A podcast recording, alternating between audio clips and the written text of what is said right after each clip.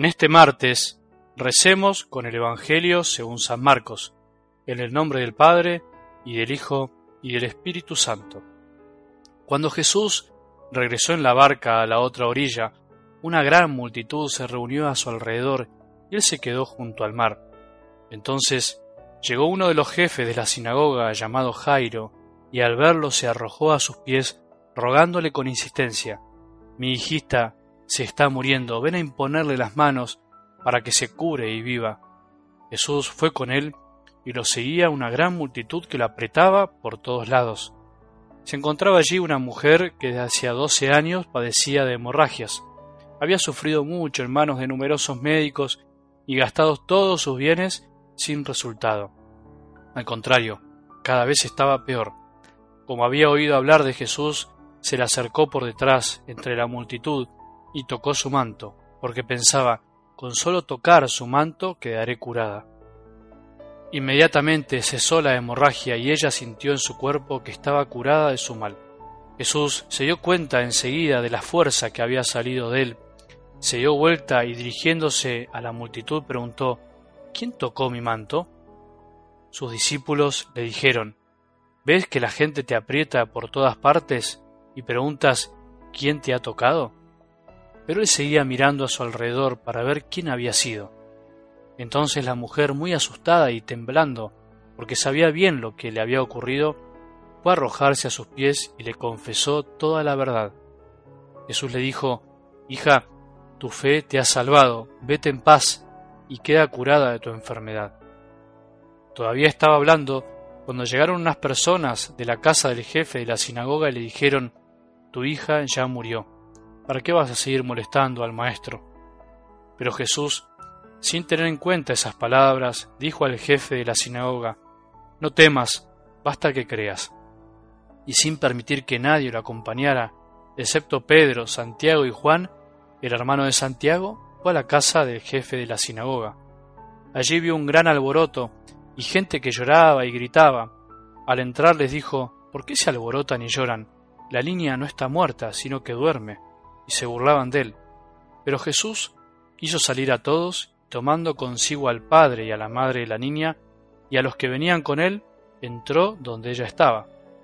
La tomó de la mano y le dijo, Talitacum, que significa niña, yo te lo ordeno, levántate. Enseguida la niña, que ya tenía doce años, se levantó y comenzó a caminar. Ellos entonces se llenaron de asombro, y él les mandó insistentemente que nadie se enterara de lo sucedido. Después dijo que dieran de comer a la niña. Palabra del Señor.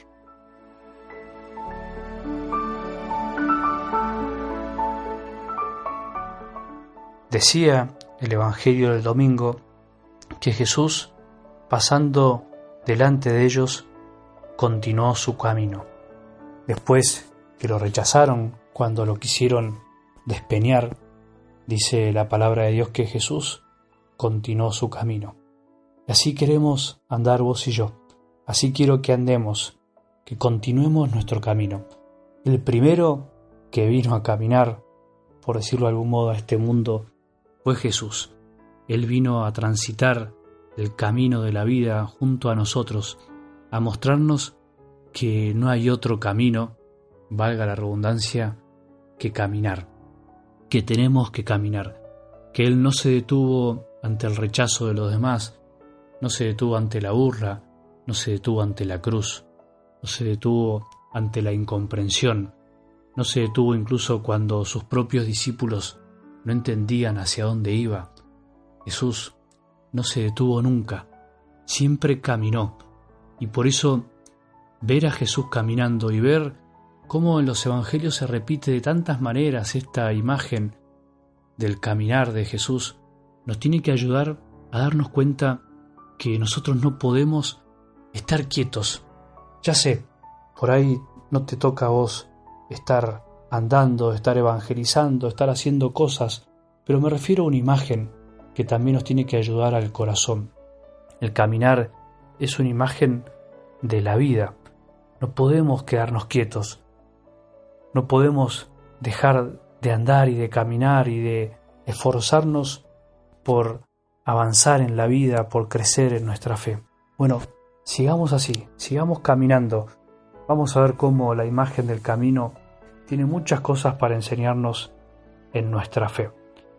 Vamos a algo del Evangelio de hoy, donde tanto la mujer como Jairo, que está desesperado por su hijita, no se fijan finalmente en las apariencias, no se fijan en lo que los demás piensan, sino que confían en Jesús, confían en que Él puede hacer lo que nadie podía hacer. Los dos se arrojan a los pies de Jesús, lo interceptan en el camino, uno para rogarle que cure a su hija, la otra para reconocer que ella había sido la que había tocado su manto, para confesar toda la verdad, dice la palabra de Dios. Qué linda actitud de los dos, qué linda actitud para que nosotros podamos invitar.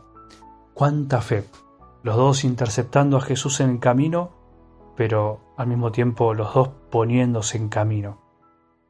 Me sale a mí hoy del corazón decir cómo quisiera tener esa fe, esa confianza total de que en definitiva cuando ya no nos queda nada, cuando estamos tirados al borde del camino pensando que nadie nos puede ayudar, es cuando finalmente nos damos cuenta que Jesús es el único que puede tendernos una mano. Jesús es el único que nos ofrece la verdadera liberación del corazón cuando a veces ya intentamos seguir los mil y un consejos o caminos que todos nos quieren proponer y que de algún modo son palabras lindas que nos ofrecen soluciones fáciles y que no nos salvan, cuando ya no nos queda nada, en realidad nos damos cuenta y descubrimos que nos queda lo más grande, nos queda Jesús.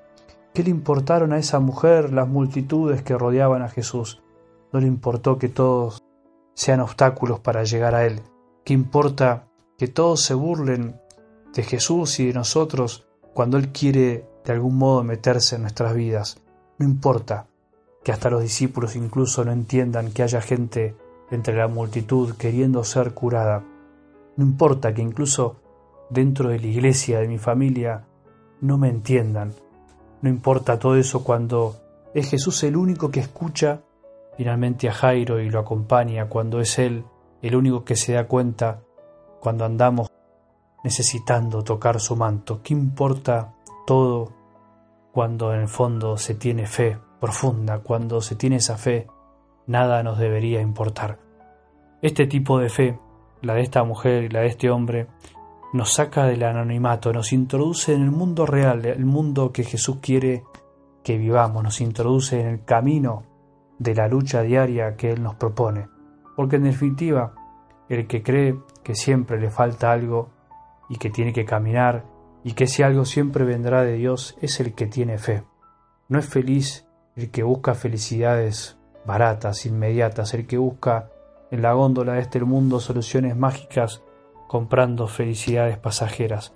No es feliz el que nunca se arrojó a los pies de Jesús porque cree que no lo necesita, sino que es verdaderamente feliz el que encuentra a Jesús y sin importarle nada hace lo que tiene que hacer, reconocerse débil, enfermo, necesitado de algo, de algo nuevo, de la felicidad que solo Él puede dar.